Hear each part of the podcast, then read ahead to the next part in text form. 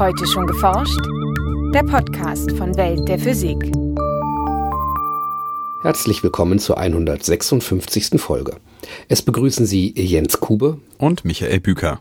Heute haben wir für Sie eine Sonderausgabe zu den Ergebnissen des BICEP-2-Experiments. Die Forscher an diesem Teleskop für Mikrowellenstrahlung, das sich am Südpol befindet, gaben am Montag eine vielbeachtete Entdeckung bekannt. Sie haben Gravitationswellen nachgewiesen, die kurz nach dem Urknall entstanden sind und die Theorie von der inflationären Ausdehnung des Universums bestätigen. Das ist natürlich von der Tragweite her sehr bedeutend, weil es eben ein erster experimenteller Hinweis wirklich auf die Inflation und damit auf die auf die ganz frühe Phase des Universums und die Frage ist, wie, wie alles entstanden ist. Sagt Hartmut Grote vom Max-Planck-Institut für Gravitationsphysik in Hannover. Er ist dort Leiter des Gravitationswellendetektors GEO 600. In unserer heutigen Sonderausgabe geht es um Gravitationswellen und welche Bedeutung sie für Astronomie und Kosmologie haben. Zum Schluss gibt es wie immer Veranstaltungshinweise, dieses Mal aus Berlin, Mainz und Bremen. Doch nun zu den Gravitationswellen. Physiker entdecken Urbeben des Universums oder das Beben des Urknalls. So titelten vor einigen Tagen die Wissenschaftsseiten großer Zeitschriften.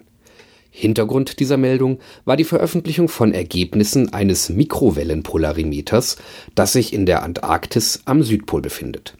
Damit, so die Forscher in ihrer Veröffentlichung auf archiv.org, konnten sie Gravitationswellen aus der Frühphase des Universums nachweisen. Gravitationswellen sind Krümmungen der Raumzeit, die von Albert Einstein vorhergesagt wurden. Nach Albert Einstein hat der Raum selber die Eigenschaft, dass er gekrümmt werden kann. Das war was ganz Neues damals, 1916.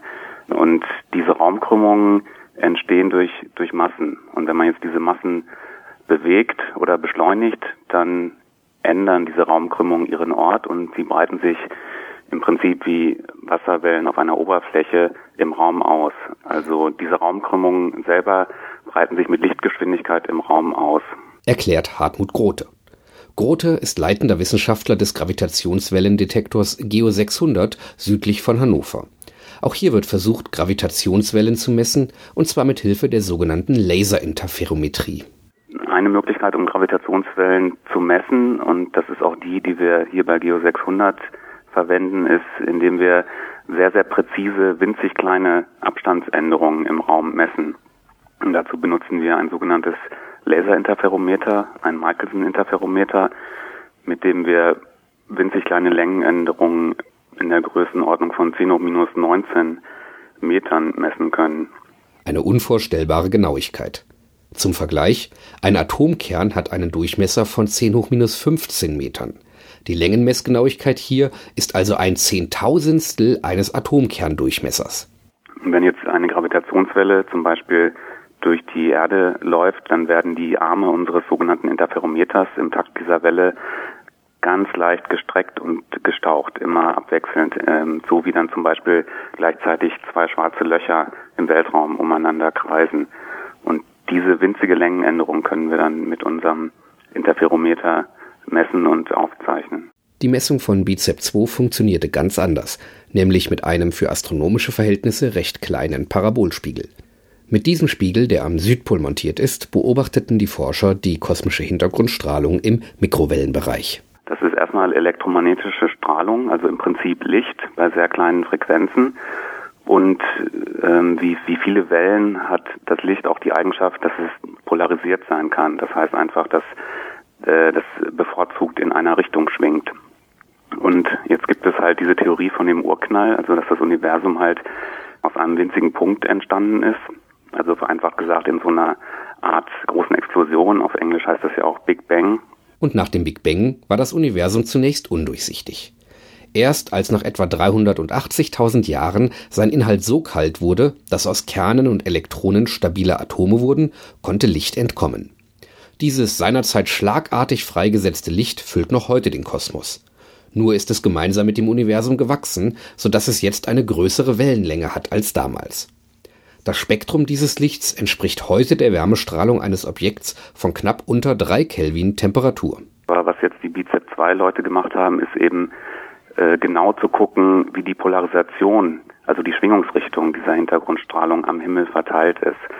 Und da gibt es eben Vorhersagen, dass diese Polarisation eine ganz besondere Eigenschaft hat, nämlich eine, eine interne Verdrehung, könnte man sagen. Und die kann nur dann entstehen, wenn Gravitationswellen existiert haben, zu dem Zeitpunkt, als das Licht sich abgelöst hat, also 380.000 Jahre nach dem Urknall. Das heißt, dass das Material, das durchsichtig wurde, zu diesem Zeitpunkt bereits durch Gravitationswellen verzerrt war. Und die kann man eigentlich nur verstehen, wenn das Universum sich direkt nach dem Urknall in einer bestimmten Phase sehr schnell ausgedehnt hat. Das ist dann die, die sogenannte Inflation.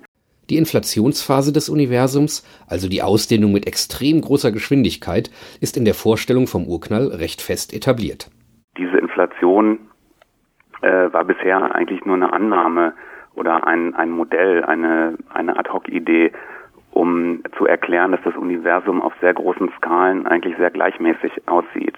Die schnelle Ausdehnungsphase soll dabei 10 hoch minus 35 bis 10 hoch minus 34 Sekunden nach dem Urknall stattgefunden haben.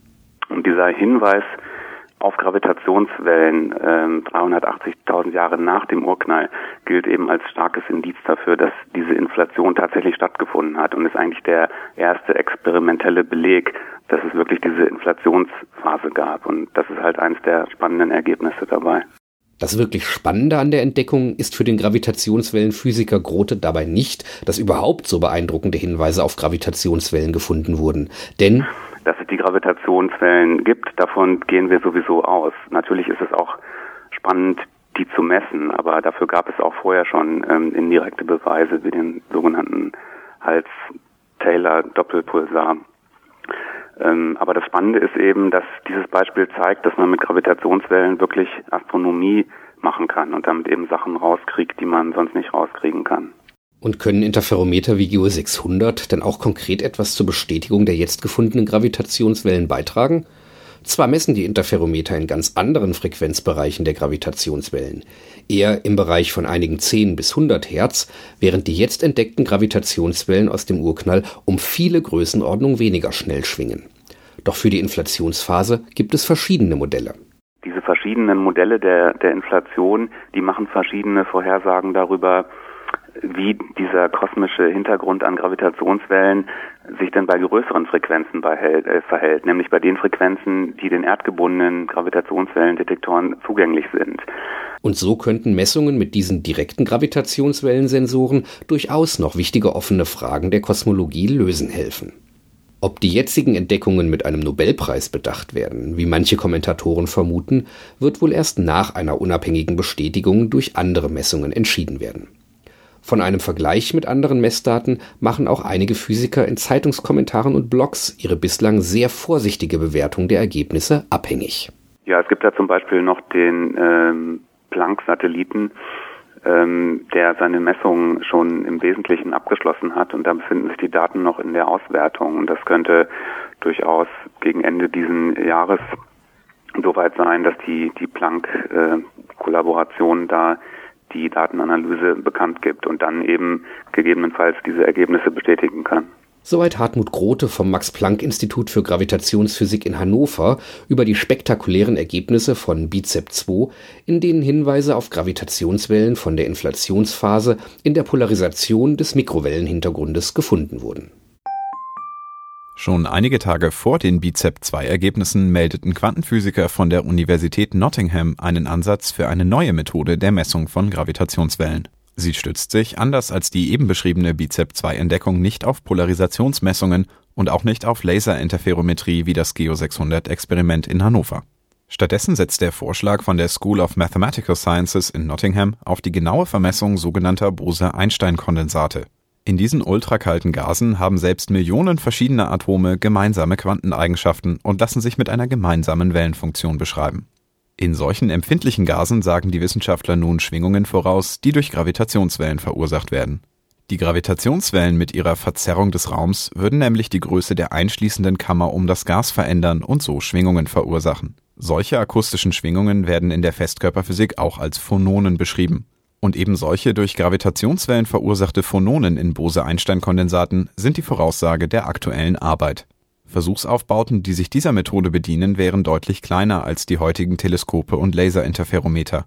Von einer praktischen Messung sehen Gravitationsphysiker die neu vorgeschlagene Methode aber noch einige Jahre entfernt.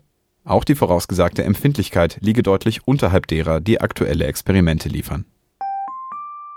Nun zu unseren Veranstaltungshinweisen. Im Magnushaus der DPG in Berlin berichtet der CERN-Generaldirektor Rolf-Dieter Heuer über CERN 60 Jahre Forschen im Grenzbereich des Wissens. Eine besondere Rolle spielt in diesem Vortrag die Zukunft des CERN. Die DPG bittet um Anmeldung über die Website dpg-physik.de. Dienstag, 25. März, 18.30 Uhr im Magnushaus in Berlin. Im Rahmen der DPG-Tagung in Mainz hält Professor Uwe Übelack von der Uni Mainz am Mittwoch, dem 26. März, den öffentlichen Abendvortrag Rätselhafte dunkle Materie. Um 20 Uhr im Hörsaal Recht und Wirtschaft 1 der Universität Mainz. Der Eintritt ist frei. Am Freitag, den 28. März, findet an der Universität Bremen der Tag der Physik 2014 statt. Das Angebot richtet sich an Schülerinnen und Schüler sowie Lehrkräfte der gymnasialen Oberstufe und bietet Vorträge, Studienberatung und Führungen durch die Labore. Eine Anmeldung über die Website des Fachbereichs 1 der Uni Bremen ist erforderlich. Die Teilnahme ist kostenlos. Das war's für heute. Bleiben Sie wissenschaftlich und laden Sie uns auch nächstes Mal wieder herunter. Welt der Physik wird Ihnen präsentiert vom Bundesministerium für Bildung und Forschung und der Deutschen Physikalischen Gesellschaft.